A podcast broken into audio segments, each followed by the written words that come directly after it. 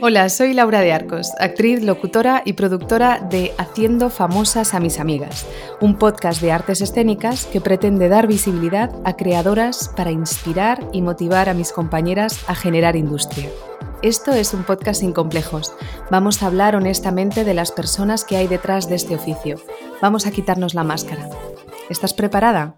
Pues comenzamos. Aquí empieza el viaje hacia las historias de mis amigas. Bienvenida, tanto si eres habitual como si es tu primer día.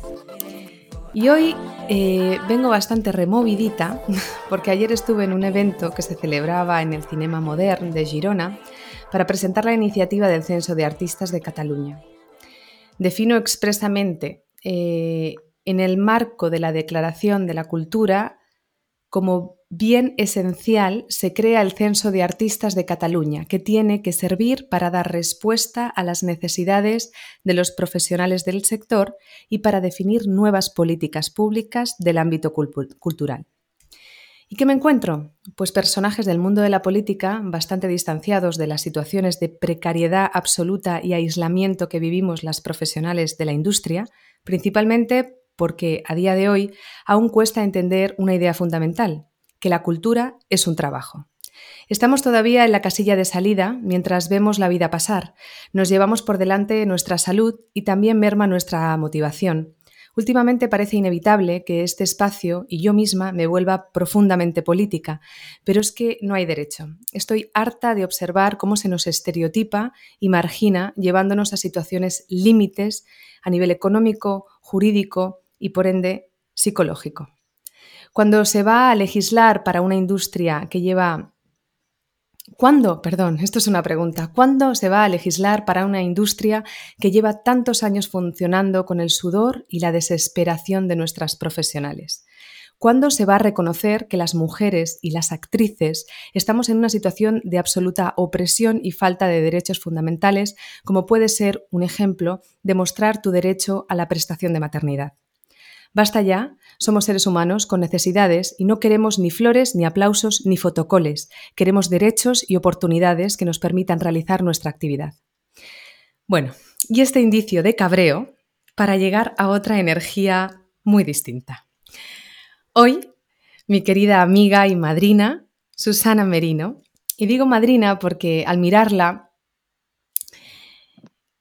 fue al mirarla, perdón, que mi vida tomó este camino expresivo y decidí mudarme de Barcelona a Madrid para estudiar arte dramático en mi lengua materna. Susana estaba interpretando la obra de La Gitanilla de Cervantes en mi instituto donde yo cursaba bachillerato. Su elegancia y proyección expresiva llegaron a mí muy hondo. Como sabréis quien la conozca, Susana es una mujer valiente, amiga, hija, madraza y sobre todo actriz muy actriz. Le das un verso, un clásico de teatro, una dirección escénica, dirección musical, un texto para cine o televisión, una secuencia coreográfica y la puedes ver a ella. A través de todos esos personajes y lenguajes está Susana, profesional de vocación donde las haya. Hola Susana, ¿cómo estás? Hola Laura, estoy feliz de estar hoy aquí contigo y madre mía, esta presentación me emociona. Bueno, es que no sé si voy a poder hablar. Ya estamos llorando. Gracias. Gracias por todo lo que dices. Y sí, bueno, tu introducción eh, ha sido muy potente y muy necesaria, porque es cierto que, que la, profesión nuestra, pues está, nuestro gremio, desde siempre en crisis y bajo esta precariedad, especialmente en las mujeres, porque, bueno, pues sabemos que hay pocas guionistas, hay pocas dramaturgas que se les deje ver, pocas protagonistas en, en los escenarios y en las pantallas. Y esto pues tiene que cambiar, tenemos que evolucionar y ya va siendo hora. Que la pregunta aquella que te hacían, ¿y solo haces esto? ¿O solo estudias esto? Ah, pero o esto se estudia, esta profesión se estudia. O tener un plan B porque se sabe la imposibilidad de vivir de esto, ¿no? Entonces, bueno.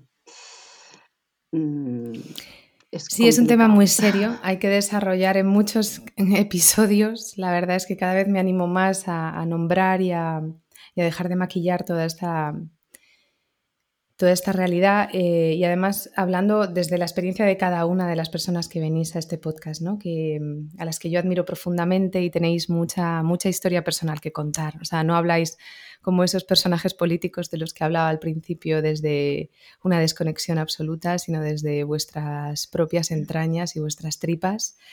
y eso puede ayudar a muchas compañeras que estén iniciando o que estén en proceso o, que sientan que ellas son las culpables de, las falta, de la falta de oportunidades y, de, la precariedad que, sufren.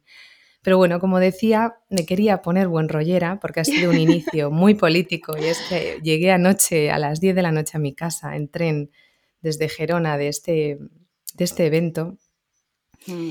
Y, bueno, súper bienvenida a este espacio que está, se está convirtiendo en mi casa. Muchas gracias, Laura. Además que me digas lo de la madrina, que siempre me lo has dicho, es por un lado halagador y por otro lado eh, una gran responsabilidad, porque yo te veía tan chiquita allí en aquel colegio. y cuando finalizó la obra, llegaste a mí con, con tu bella sonrisa y con toda tu ilusión. Y bueno, ¿te acuerdas que intercambiamos los teléfonos y ya no perdimos el contacto hasta día de hoy? Y fíjate si ha llovido si han pasado años. La, de conversaciones que aguantaste, ¿eh? yo con toda mi... que siempre me ha gustado hablar por los codos y yo llamándote, llamándote, pero ¿qué hago? ¿A dónde voy? Es que mira, esto es lo que siento, me tengo que expresar. Y tú ahí con toda esa paciencia estoica, cuando... Bueno, siempre súper agradecida porque, porque, bueno, eso me dio esperanza, ¿no? Porque también es verdad que debido a esta situación tan precaria que vivimos eh, en nuestra industria hay mucha competencia, ¿no? Con un, índice de paro tan alto, al final a veces merma el compañerismo, pero no, porque la gente sea mala, sino porque, bueno, en situaciones desesperadas, pues a veces hay conductas como desesperadas, ¿no? Y, esa primera imagen, ¿no? Con, con, tu vínculo con las personas, cómo hacías las cosas, cuando te encontrabas con algún problema laboral, cómo, cómo lo transitabas con esa luz, a mí siempre me inspiró y me sigue inspirando. Y cuando te veo y cuando me estaba preparando esta entrevista para poder hacerte preguntas y volví a mirar eh, tus intervenciones en televisión y demás, pensaba, joder, ¿cuánto tiempo tiene que pasar para que a esta mujer le pongan ya un monumento de una vez? que no sé cómo puedes seguir brillando, ¿no? Con, todo el esfuerzo y, la, y también lo, sí, las dificultades y, no sé, esa actitud a mí siempre me cautivó, ¿no? Y, yo no la tengo tan así. Entonces, yo he aprendido siempre mucho de ti, estoy muy agradecida de que me acogieras de esa manera. Laura, muchas gracias. Y es realmente un placer tenerte aquí. mil gracias y para mí también es un lujo el estar hoy aquí compartiendo este espacio contigo. Me parece que es una iniciativa tan bonita, tan creativa, tan necesaria, ¿no? Para, bueno, pues para, hacer latir. Al final eh, vivimos en una sociedad, estamos enmarcada en ella y necesitamos mm, hacer de espejo. El teatro es una de las fórmulas, el cine es otra, las artes en general y ahora el podcast tuyo pues es otra otra plataforma. hay que inventarse lo que haga falta. Sí, sí, sí. Pero hay que, hay que reivindicar, hay que seguir ahí, hay que mm, seguir con la investigación eh, y arañando, ¿no? Arañando en esa curiosidad, no, dejándonos caer por las inercias. Total. Bueno, Susana, voy a empezar. Eh, mira, voy a decir esto, a ver, porque me ha encantado, lo he escuchado y digo, es que todo, hay una sinergia brutal, ¿no? España, España es un país caduco, falso, en el que solo importa el qué dirán. De ahí que ninguna mujer denuncie. Cuando yo lo hice me gané el escarnio público. El escarnio público, perdón. Pero también me gané mi libertad. Soy una mujer muy directa, que no calla ni bajo el agua. ¿Te suena esto? Bueno, bueno, mira, ya tengo la, no, me, no sé si me ves, no sé si, se, si esto traspasa la pantalla, pero ya tengo la piel de gallina. Bueno, cuando me llega este pedazo de personaje, eh, gracias a mi querido Antonio Hernández, que confió en mí, ¿no? Para esta maravillosa Carmen de Burgos, te he de decir que mm, no la conocía, yo no sabía quién era esta, este personaje. Cuando veo que ha sido, que es un personaje histórico, que ha existido esta mujer, empiezo a profundizar, a leer, a buscar, a indagar y me encuentro con una profundidad, una, amplitud, una, una mujer adelantada a sus tiempos, una luchadora nata en todos sus ámbitos, desde el ámbito personal hasta el ámbito profesional. Se hizo a sí misma, eh, fue una, entonces, si mal no recuerdo, no existía el divorcio, abandona, ella era andaluza de Almería, de Rodalquilar, eh, abandona a su marido, se viene con su hija a Madrid, empieza a trabajar en, haciendo reseñas periodísticas, eh, se matricula en magisterio, mm, en fin, una mujer política, una mujer eh, que, mm, la primera periodista profesional de este país, que está en un campo de batalla denunciando pues no solamente los derechos de las mujeres, sino también de los hombres, es decir, de las personas por la objeción de conciencia a los hombres que no querían ir a, la lucha, a la guerra. Y sobre todo, claro, eh, fue una sufragista que, reclamaba el, derecho al voto de la mujer, el derecho a la libertad de la mujer, el derecho al desarrollo personal más allá de la casa, más allá de las cuatro paredes mm, que enclaustran, ¿no? que, donde solamente se marcaba la mujer y sobre todo en aquella época eh, con las, faldas y los niños tirando de sus faldas. ¿no? Entonces, una mujer que rompe todos, todos estos clichés, estereotipos, y, bueno, pues a mí cuando me llega, mm, además estaba escrito el texto maravillosamente, como has leído, para mí fue una gran responsabilidad. En aquel momento que estaba haciendo educación infantil, recuerdo, estaba ya en las prácticas, y había terminado los estudios, que, sabes que esto lo estudié hace poco, y aparqué todo y dije, esto merece, tenía 15 días para empezar la grabación, esto merece que yo le dedique absolutamente todo mi tiempo. Tenía los niños muy pequeños, yo no sé cómo me hice los malabares, y recorría las calles de Madrid estudiando ese texto en profundidad, eh, me lo grabé, em, lo analizaba, volvía hacia adelante, una frase hacia atrás, buscaba en mí el encuentro con Carmen de Burgos. Sabía que no podía fallar, porque era un homenaje, más allá del propio trabajo eh, de la serie, mm, etc., era un homenaje a ella, era un homenaje a ponerle piel a esa mujer, a ponerle voz a esa mujer. Cómo dice las cosas. Em, entonces, claro, ese texto no quería perderme nada de él mm, y fue un honor interpretar a Carmen de Burgos. Una maravilla. Bueno, para quien no sepa, Carmen de Burgos fue una periodista, escritora, traductora y activista de los derechos de la mujer española perteneciente, perteneciente a la Edad de Plata. Y según explica Mercedes Gómez Blesa, Carmen de Burgos, 1867-1932, fue una mujer fue una, perdón, de las mujeres de la generación del 98 que encarnó como pocas el modelo de mujer moderna que luchó por la mejora de la condición femenina. Y bueno, em, la verdad a mí que este texto de España es un país caduco, falso, en el que solo importa el que dirán y de ahí que ninguna mujer denuncie, mm, no me parece que sea mm, de la edad de plata, esa es la realidad. Me siento muy identificada, creo que mm. hay mucha mujer oprimida, aislada, creo que ahora está muy maquillada la la idea de, de la mujer, del hogar, ¿no? De una forma como muy perversa, porque ahora además se exige que produzcas, que salgas a trabajar eh, y que lo hagas todo, ¿no? O sea, que, que seas un superhéroe, lo que está acarreando muchísima enfermedad, agotamiento, estrés y enfermedades, enfermedades que, que están surgiendo ahora.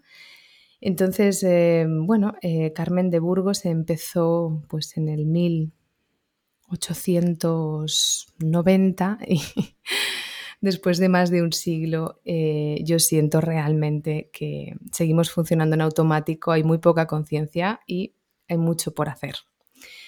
Susana, ¿cuándo podemos ver más Susana? Cuando haces teatro, cine, televisión, ¿qué particularidades tienen esos lenguajes para ti y en cuál te sientes más como un pez en el agua?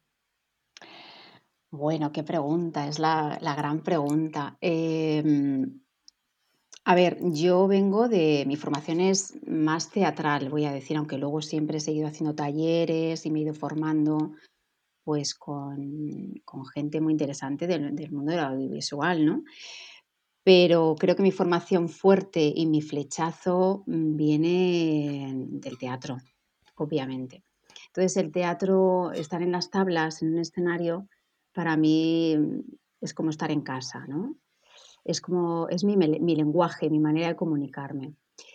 Eh, recientemente, cada vez me encuentro más cómoda y, mm, y con personajes más interesantes en cine y televisión.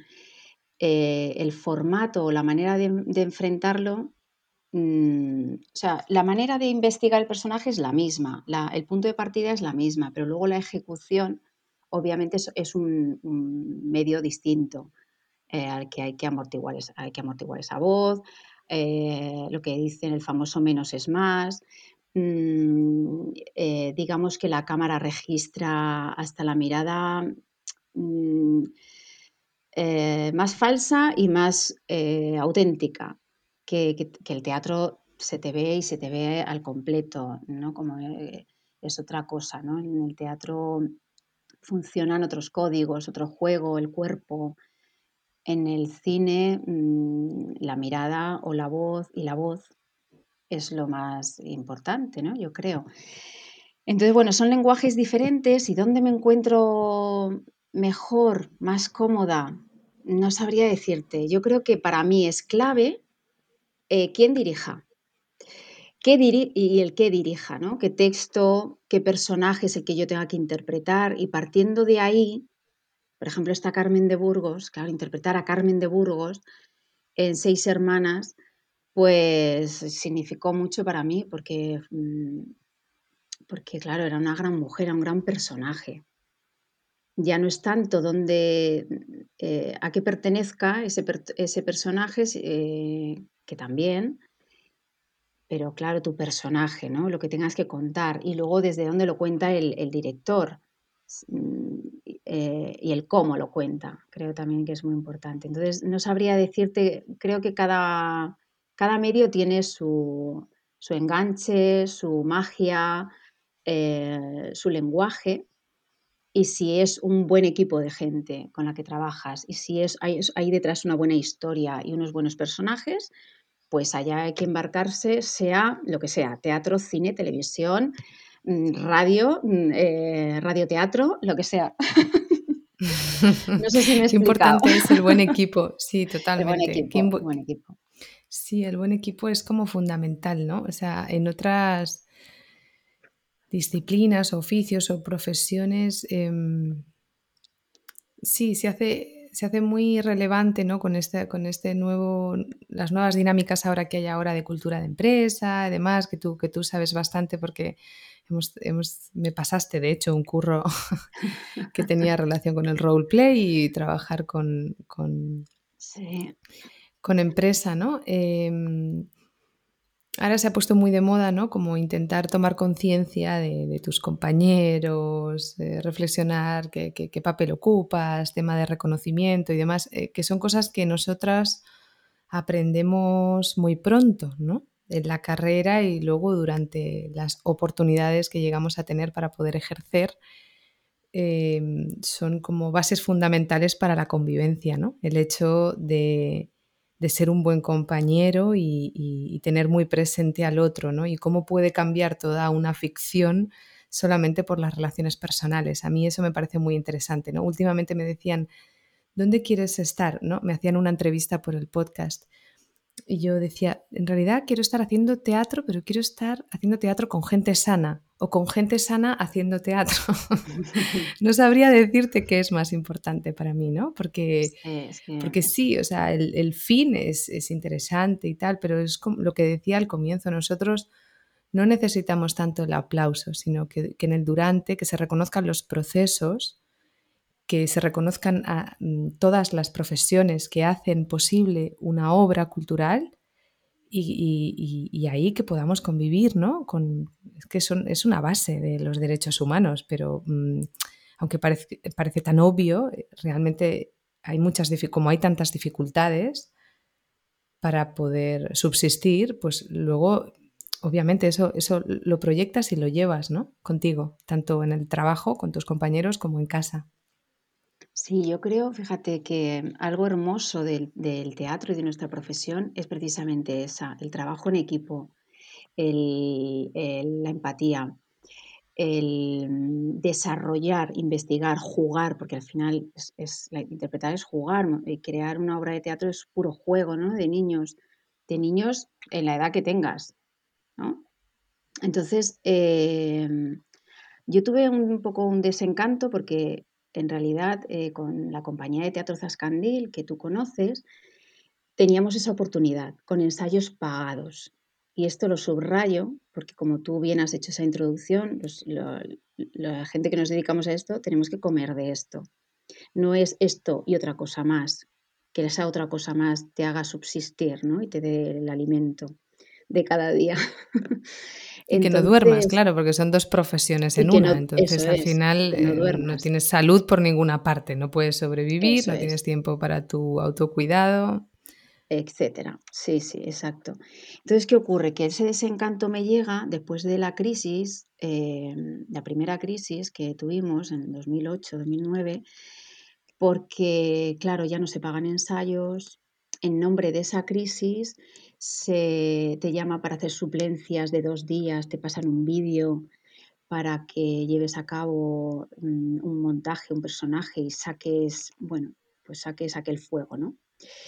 Y entonces em, empiezo a, sentirme mal, a sentirme mal con la manera de hacer, con la nueva manera de, entender cómo es la, profesión y cómo tiene que funcionar.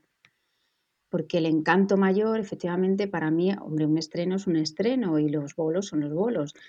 Pero la investigación, esos 40, 45 días de ensayo pagados, vuelvo a decir, eh, donde tú estás mm, diciendo son seis horas de ensayo, pero seis horas que yo estoy aquí dando el do de pecho, pero tengo una nómina.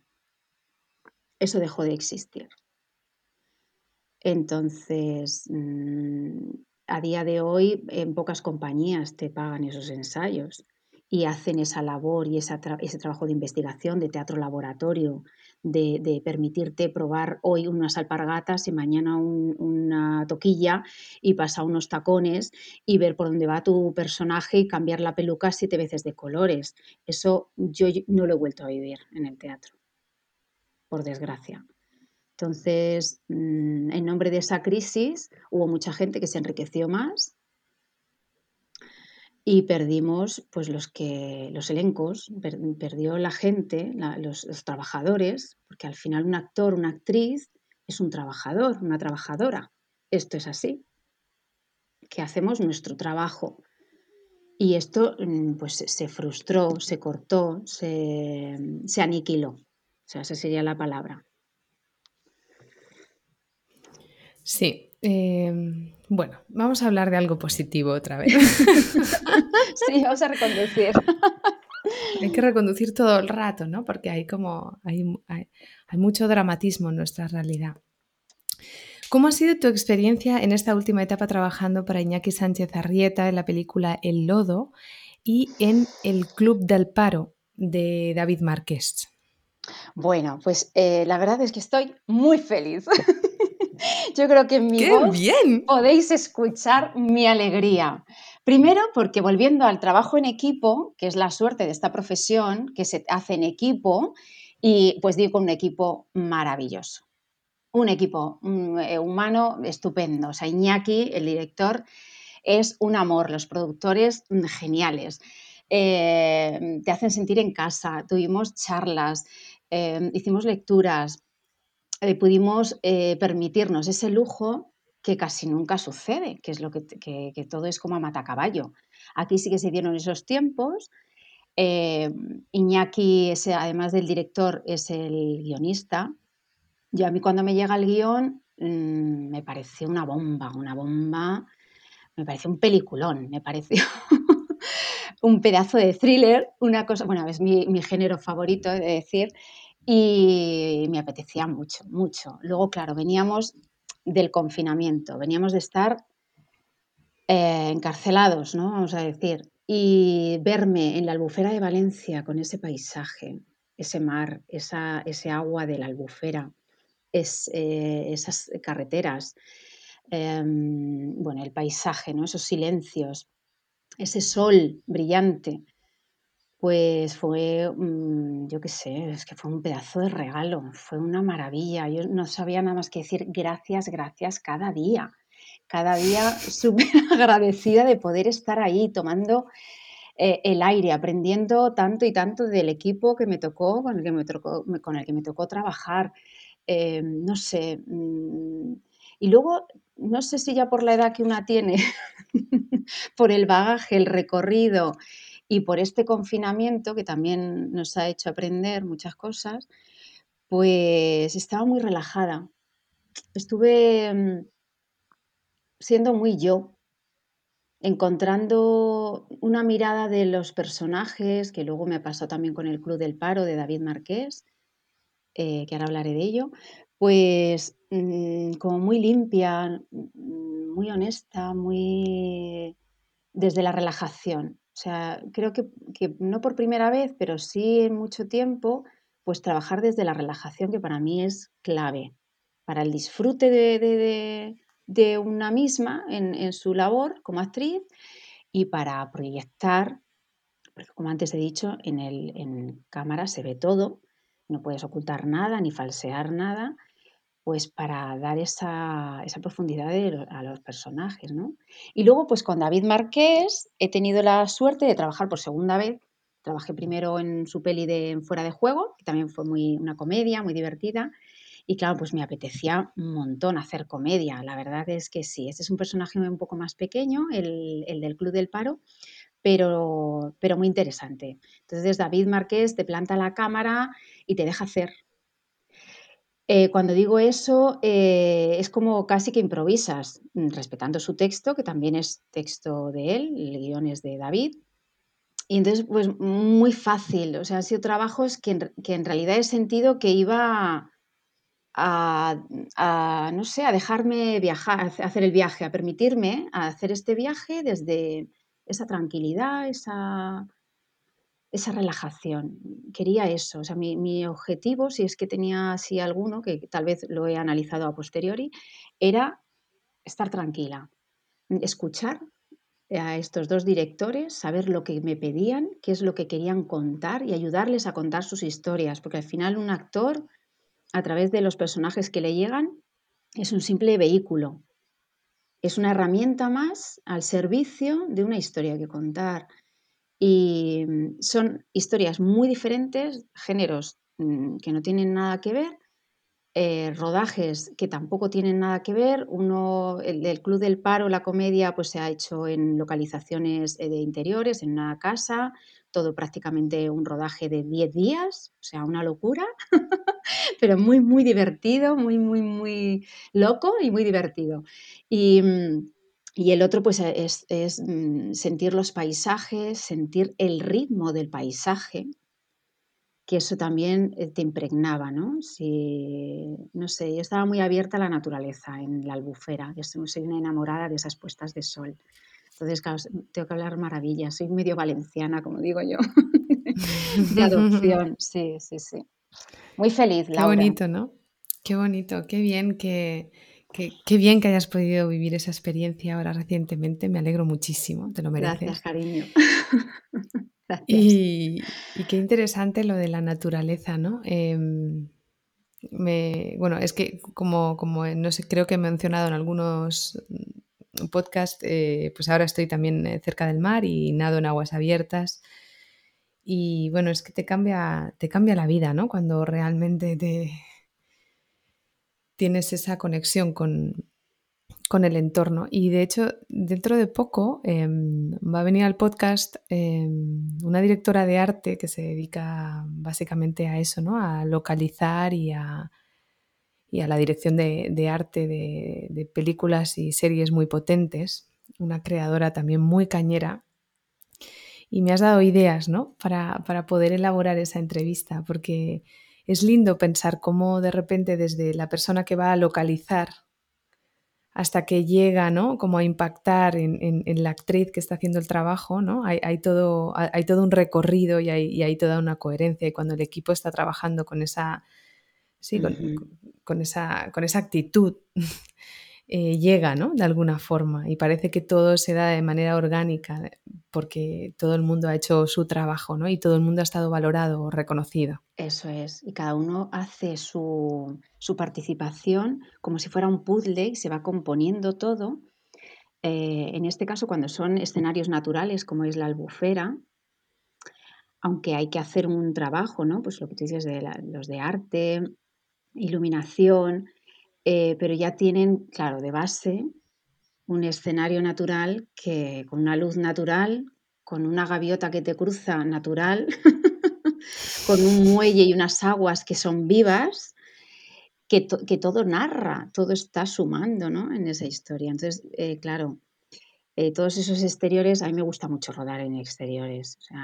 yo digo que soy de, de, batalla, de campo de batalla. Yo soy de, ay, no sé cómo decirte, de, la tierra más que de, mm, del cartón piedra, ¿no? De, las construcciones de un plató, de meterte en un plató, que bueno, hay que hacerlo y se hace y, no, y, pocas veces tienes el lujo, pues por ejemplo como en lodo, de, tener esos, ese, escenario natural, ¿no? Y eso ha sido una maravilla, es una maravilla. Qué bien, qué bien. Pues mira, estas películas se estrenarán en los meses de septiembre y octubre respectivamente y os invito a que mm, las podáis ver. ¿Cómo se llaman tus personajes, Susana? Pues se llama Rosana, fíjate que está muy cerca de Susana, el personaje de, la cuidadora de la niña del matrimonio protagonista, que es Raúl Arevalo y Paz Vega. Ella es Daniela Casas, que también he hecho de coach eh, y le he estado ayudando. Me pidió Iñaki pues, que hiciera esa labor, porque como además em, era una manera muy bonita de hacer natural, de crear esos lazos entre la niña y yo, ¿no? Eh, y acercarnos, conocernos y generar entre las dos una relación fluida, natural, que naciera ahí, ¿no? Entonces, mm, bueno, pues eh, Rosana es la cuidadora de, la niña. Y en el otro personaje, el otro personaje de, mm, pues soy la mujer, no sé ni el nombre, ¿te lo puedes creer? soy la mujer de, Carlos Areces, del actor Carlos Areces, que es uno de los protagonistas del Club del Paro. Nada más que es una secuencia, pero es muy divertida. O sea, hay que, siempre, ¿verdad? Cuando se dice, no es un personaje pequeño, es una intervención eh, pues eso, de una escena, de... Y parece que estamos ahí como rondando y dando vueltas. No, bueno, es, breve, es verdad que, la, que mi participación es la que es, pero creo que funciona muy bien, que va a funcionar muy bien esa escena, que es mm, muy costumbrista, es un matrimonio que están ahí en la cocina y se ve con sus cinco hijos y entonces no he tenido que hacer no he tenido que hacer ningún esfuerzo. La verdad, me ha salido muy fácil. Te ha salido solo, ¿no? Como si lo estuvieras viviendo tú. Cada día, sí. Mm. bueno, eh, yo quería mencionar quería mencionar aquí en este punto, ¿no? Lo que decías al principio, no hay guionistas mujeres, no hay guionistas, o sea, no hay directoras mujeres y tal, y por eso hay mucha ausencia de personaje em, pues eh, más variopinto, ¿no? O sea, eh, qué suerte tiene la industria de contar con actrices como Susana, que aún eh, cuando escriben todo el rato sobre cuidadoras, la mujer de y demás, ¿no? que nos siguen demostrando que esos son los personajes para las mujeres, lo tratan con ese cariño, con esa profundidad y, y, con esa profesionalidad, ¿no? O sea, una vez más, eh, os podéis dar con un canto en los dientes porque tenéis a gente súper potente y vamos a empezar a cuidar a esta gente. ¿eh? O sea, quiero un papel protagonista para Susana ya. Llamo, llamo a Iñaki Sánchez Arrieta. Por favor, escúchame. Yo no te conozco. Ya te pediré un papelito para mí, pero de momento uno para Susana protagonista y David Marqués también, ¿vale? ¿Ok? Ella tiene la agenda libre, la podéis llamar desde ya que lo deja todo y eh, le gustan más exteriores, que lo sepáis, ¿vale? Por si lo podéis tener en cuenta, que está más a gusto. Me encantas, Laura. Esa Creo sí, que puede ser mi representante, cariño. Sí, sí. Claro, por eso, eh, por eso he hecho este podcast, porque, porque Manuel Reyes, un, baila, un bailaor, lo contaba en la entrevista que me hicieron. Un bailaor eh, que de hecho es, eh, familia directa de Joaquín Cortés y es un bailaor espectacular, que canta, baila y toca las palmas a la vez, o sea, se te, da vuelta en la cabeza. Yo cuando volví de Australia eh, tuve ese mito de, de, la conexión con mi país y me fui a bailar flamenco con veintipico de años eh, y entre cuando intentaba seguirle, que era incapaz, porque era como tocar un instrumento con los pies, de repente con casi 30 años, eh, un día me dijo, ay, que eres tan apañada, em, ¿a ti te gustaría ser mi manager? y entonces, bueno, yo le dije que no. porque no tengo interés y porque tampoco conozco la profesión y la respeto. Eh, y, luego, claro, en la búsqueda mía propia de representante, que nunca me quedó claro si era importante, no, si era imprescindible, por qué no contestaban a los mails, por qué me ignoraban y todo este proceso tan, eh, sí, tan, opresor, porque desde el casting hasta, hasta el momento en el que la representante o el representante te ignora totalmente, eh, bueno, es un tipo de violencia, o sea, yo ya lo digo tal cual, o sea, es un tipo de violencia. Entonces, eh, en, este, en este proceso en el que la gente te margina, dije, ¿qué, puedo hacer yo? ¿Qué puedo hacer yo para poder em, visibilizar a las personas que admiro y a la vez visibilizarme a mí? Y dije, pues un podcast. ¿Y cómo se va a llamar? Pues haciendo famosas a mis amigas. A mí me parece una genialidad, mm. Laura. Y así, y así me he quedado tan ancha tan ancha y, es que es una maravilla. O sea, este espacio es maravilloso. Yo he escuchado varias de tus entrevistas y me ha fascinado. Soy fan total, vamos. Una suscriptora, qué bien. Ya te tengo a ti y a mi madre. seguro que muchos más os estamos escuchando. todo llegará, todo llegará. Bueno, Susana, eh, tú eres la pequeña de cinco hermanas. Eh, eh, tú naciste en Madrid y creciste en un barrio de Vallecas y procedes de una familia humilde. Eres hija de un albañil y de una limpiadora. Ya desde pequeña te pasabas el día bailando y contando historias y a la edad de cuatro años, por un problema de salud y por indicación médica, empiezas a bailar danza clásica. En el mismo colegio del barrio y a los nueve empiezas teatro. Y con 15 años, cuando pisas por primera vez como espectadora un teatro, sientes el flechazo de la vocación eh, a responsabilidad de Amparo Ribelles en la obra La Coca de Chaillot. La loca, la loca de Chaillot. Ah, la loca, perdón, perdón. La loca, estoy, hoy, es que, el, estudio, el estudio donde grabo está en la azotea de casa de mi madre, es decir, en el cuarto de la lavadora, esto, esto es una primicia, y eh, ahora a esta hora del día, por eso puse la entrevista a primera hora, pero no he llegado porque he tenido varios problemas. A esta hora del día, que son las 2 menos 10, hay aquí un chicharrón y claro, no puedo abrir porque tengo que ah, estar cerrada. Entonces ahora mismo estoy como en una sauna. Te falta ya la toalla para ir secando las gotas de sudor. Estoy como... que te estás cociendo viva. me estoy cociendo viva, entonces no me llega un poco el oxígeno al cerebro a esta hora. tienes que instalar ahí un, ventilador o algo, Laura, pero sin que no haga ruido. Lo tengo aquí, pero claro, un, ventilador silenciado que no entre en el micro es un poco complicado, pero bueno, todo llegará.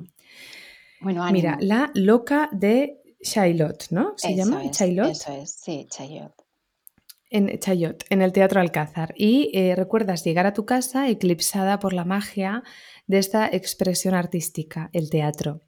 Susana, todas tenemos una historia bucólica que contar sobre nuestros inicios en lo que respecta a la decisión, la ilusión y la entrega a la que nos comprometemos em, a las artes escénicas. Pero últimamente estoy buscando el equilibrio entre lo que supone maquillar y el pesimismo. Es decir, me explico.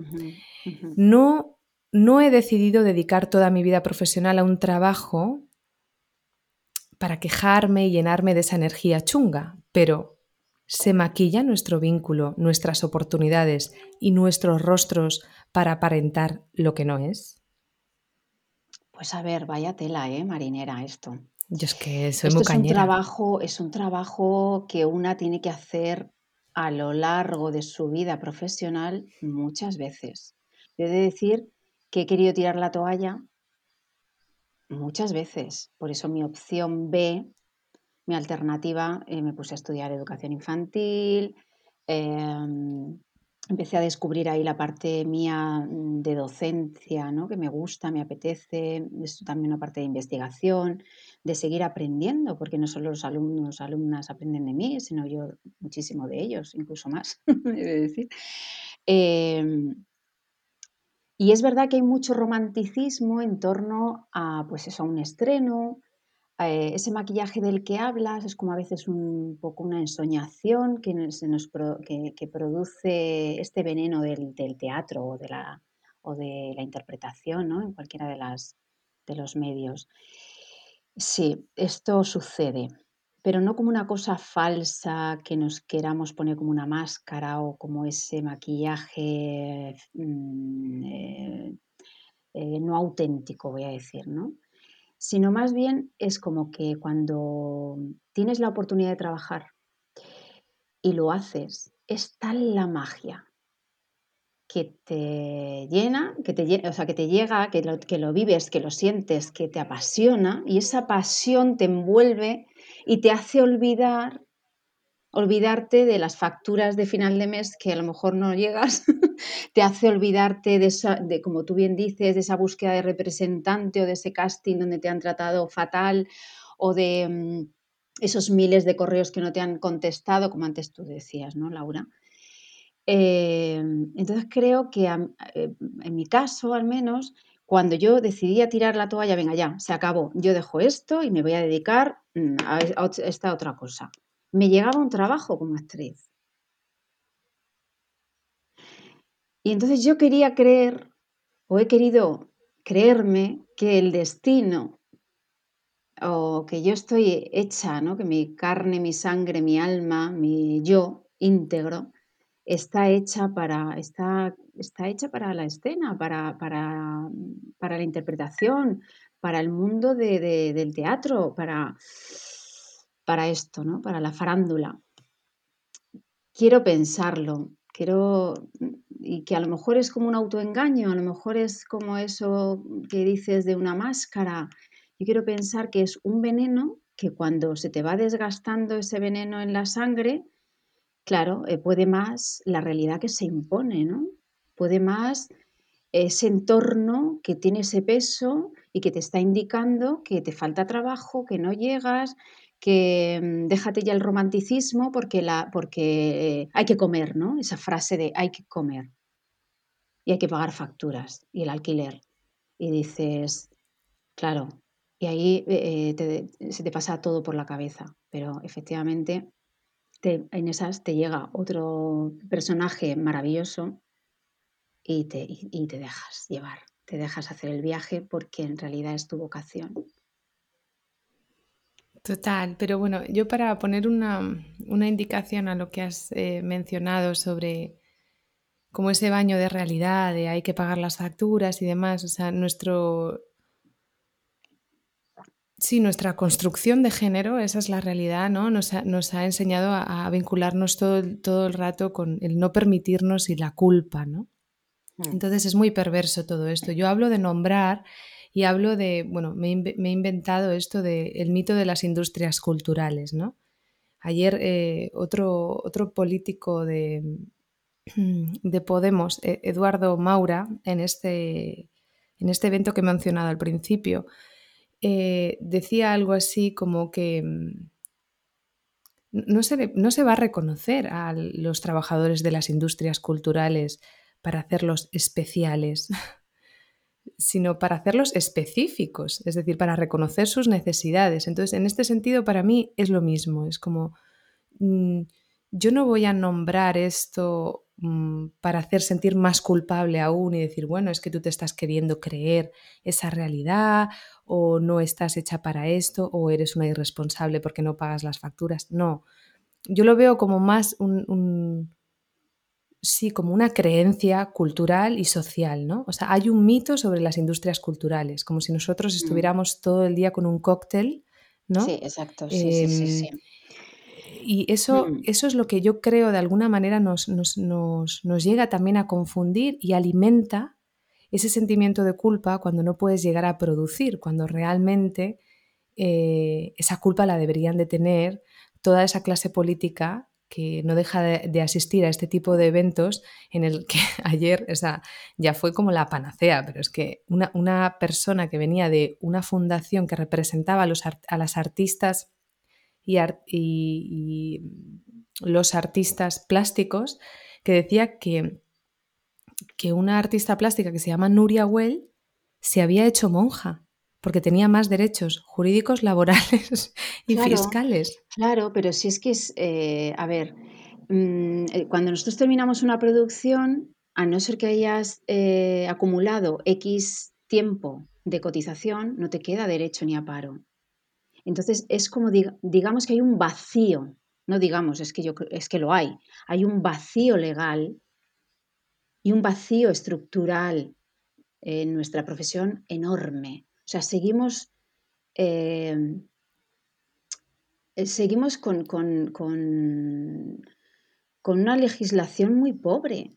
Eh, hay un gran desconocimiento, un gran desconocimiento no, eh, por parte de la, del, no sé cómo explicarlo, de, del gremio con respecto a los derechos que debiéramos tener y por parte de la, de la condición política sobre las necesidades reales y verdaderas que debiéramos tener. Entonces ahí se conjuga un toma y daca donde se produce ese, gran vacío que a día de hoy está sin solucionar. Es más, no es que esté sin solucionar, es que hemos ido para atrás, porque como ya te decía antes, eh, antes de la, de la, crisis del, eh, anterior, pues mm, teníamos derechos los, en las compañías pequeñas de teatro independiente, como era la que yo trabajaba en Zascandil.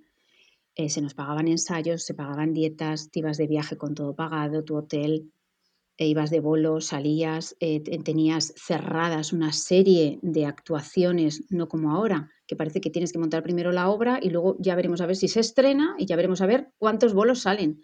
Y si salen cinco y te vas a una salita Em, que, prácticamente la llenas tú, pero que la, mayoría de los beneficios se las queda la propia sala, no la compañía ni los actores, que no ganan ni para pipas ni para tomar una cerveza, porque eso está pasando hoy día en salas de aquí de Madrid, con nombres eh, importantes, o sea, teatros importantes, y dices, ¿qué es esto? O sea, al final se enriquecen los de siempre y las compañías malviven y la gente sigue en ese lastre tan grande. Entonces, ¿qué se necesita? Estructura. ¿Qué se necesita? Un marco legal real, verdadero, donde se contemple que no es solamente aquello que se ve de la obra, sino todo ese antes y esa preparación, preproducción, que por ejemplo eso en la industria del cine sí que está. Claro, ayer lo mencionaban, ¿no? Por eso la industria de la música y las artes plásticas y las artes escénicas tienen ahí un grave problema, ¿no? No se contempla el proceso. Parece que la obra sale así como, como una seta, ¿no? El otro día me lo decía un artista, un cantante. Mm, digo, oye, tú eres muy conocido, ¿no? Y me decía, bueno, yo es que no he salido como una seta. y me hizo mucha gracia. Digo, voy a coger tu frase, yo no he salido como una seta. Pues lo mismo, pero a lo que me refiero es que, es que ese mito de las industrias culturales que nos hace volver a, esa, a ese sentimiento de culpa y a esa sensación de irresponsabilidad, que yo también la siento en mis propias carnes, ¿no? Es como decir, wow, es que estaré siendo una irresponsable, ¿no? Esa pregunta está siempre ahí es muy, em, es muy perversa, es muy perversa, porque eh, no solamente no estamos haciendo algo irresponsable, sino que estamos ofreciendo toda nuestra energía, incluso nuestra salud, para ofrecer cultura de calidad. Entonces, em, vamos a empezar a nombrar ¿no? y a llamar a las cosas por su nombre y mm, invito también a las compañeras a hacer una reflexión sobre esa eh, sobre esa forma de edulcorar, edulcorar y romantizar, porque está clarísimo que nos encanta trabajar y cuando estás trabajando lo das todo, ¿no? Pero eh, no se trata de, ¿y tú qué estás haciendo ahora? Eh, me va fenomenal. No, se trata de organizarnos, como bien tú has dicho, nunca hemos tenido un sindicato que realmente nos represente. Se trata de, poder trabajar con unas condiciones y que cada uno sea como quiera ser, que haya un romántico, que hhaya un tímido y que haya, pero que se deje de estereotipar. Que esté respaldado, que esté respaldado ese romántico o ese piratilla o, llámalo X, cada uno con su, con su calidad o cualidad de persona, ya está. Claro, pero que no forma parte del gremio. Es decir, a mí muchas veces me dicen cosas que digo, no me siento para nada identificada, ¿no? Como em, hay, mucha, hay mucho desconocimiento sobre esta profesión y eso hace que uno sienta la duda de si realmente está profesionalizado o no. Entonces, claro, ayer hablaban, es que hay que ayudar a las personas a que se puedan profesionalizar, ¿no? Porque hay, incluso hay momentos en los que te da esta vergüenza. Yo siempre me acuerdo de esa anécdota de este compañero tuyo de Zascandil que, que, se fue de carnicero porque dijo, no puedo más, ¿no? Y luego volvió esa oportunidad para él en el Circo del Sol, que también le mando un abrazo desde aquí y le felicito. Miguel, es muy grande. Porque sí, o sea, eh, hay que reconocer cuando uno está en el lodo y por qué está en el lodo. Y no se trata de eludir responsabilidad, ¿no? O sea, cada uno se tiene que hacer cargo, somos adultos, está claro pero hay una serie de opresiones que, nos están afectando y obviamente todo es, un... es, un cúmulo de situaciones eh, mm. y, estamos achacando a, cuestiones de culpa y de responsabilidad. O sea, nos estamos confundiendo, ¿no? Es que se, se confunden. ¿Y sabes por qué? Porque hay mucha soledad. Y creo que esa es una palabra, sí, esa es una palabra que, sobre la que reflexionar. Estamos muy solas, muy solos en esta profesión. Eh, a pesar, fíjate, de trabajar en equipo, porque una obra de teatro se saca adelante con un equipo de, humano, de gente, eh, hasta que llegas ahí y estás en tu casa y si te sale o no ese trabajo, eh, esa búsqueda y ese respaldo del que hablamos, pues lo haces en soledad. Entonces, Claro, no hay una estructura, no hay un lugar donde acudir,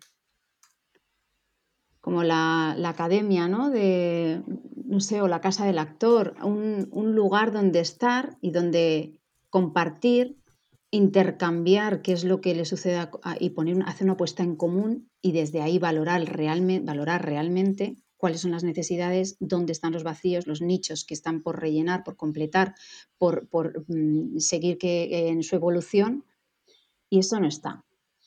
Vamos a crear un sindicato, coño. Claro, hay que... Hay que Vamos a hacer un sindicato, Susana. Sí, un sindicato real. Sí, un sindicato real. es que no hay vidas suficientes para todas las, cosas que tenemos.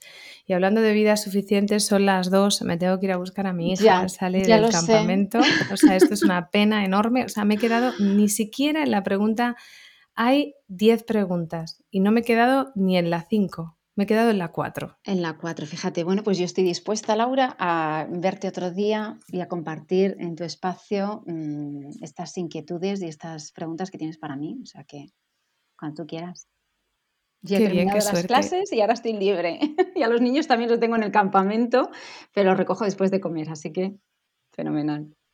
Qué bien, me alegro un montón. Pues bueno, la primera, bueno, quería hablar de, bueno, de muchas cosas, eh, que en realidad las iba a mencionar, pero mejor no, las dejo como así para la próxima, para el próximo encuentro.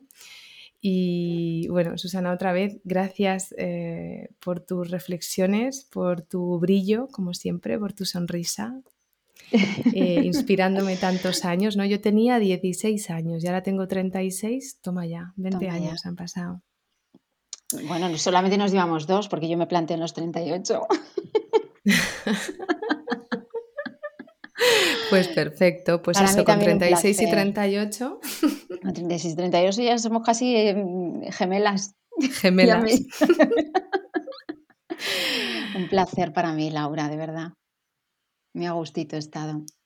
Mm. Qué bien, me alegro un montón. Y bueno, ya que estoy, pues le digo a Iñaki, mira, si a mí me das un secundario, así cumplo el sueño de trabajar con Susana, que llevo toda la vida queriendo trabajar con... Es verdad, que tenemos eso pendiente, Laura, el trabajar juntos. Eso está pendiente, eso está Iñaki, pendiente. tienes que hacer el lodo 2, Iñaki. El lodo 2 y ya, ya, ya sabes, ¿eh? que nosotras tenemos, o sea, te podemos dar de todo, así que un personaje que tenga que tenga chicha, ¿eh? que tenga chicha. bueno, pues hasta aquí el episodio de hoy. Espero que hayáis disfrutado de esta conversación. Ha sido un placer tener a mi madrina teatral en este espacio de visibilidad, de nombrar, de desmaquillar nuestro oficio. Gracias de nuevo. Y a vosotras, deciros una vez más, gracias por escuchar, gracias por apoyar. Sin oyentas, este espacio no existiría. Hasta la próxima semana. Gracias, Laura.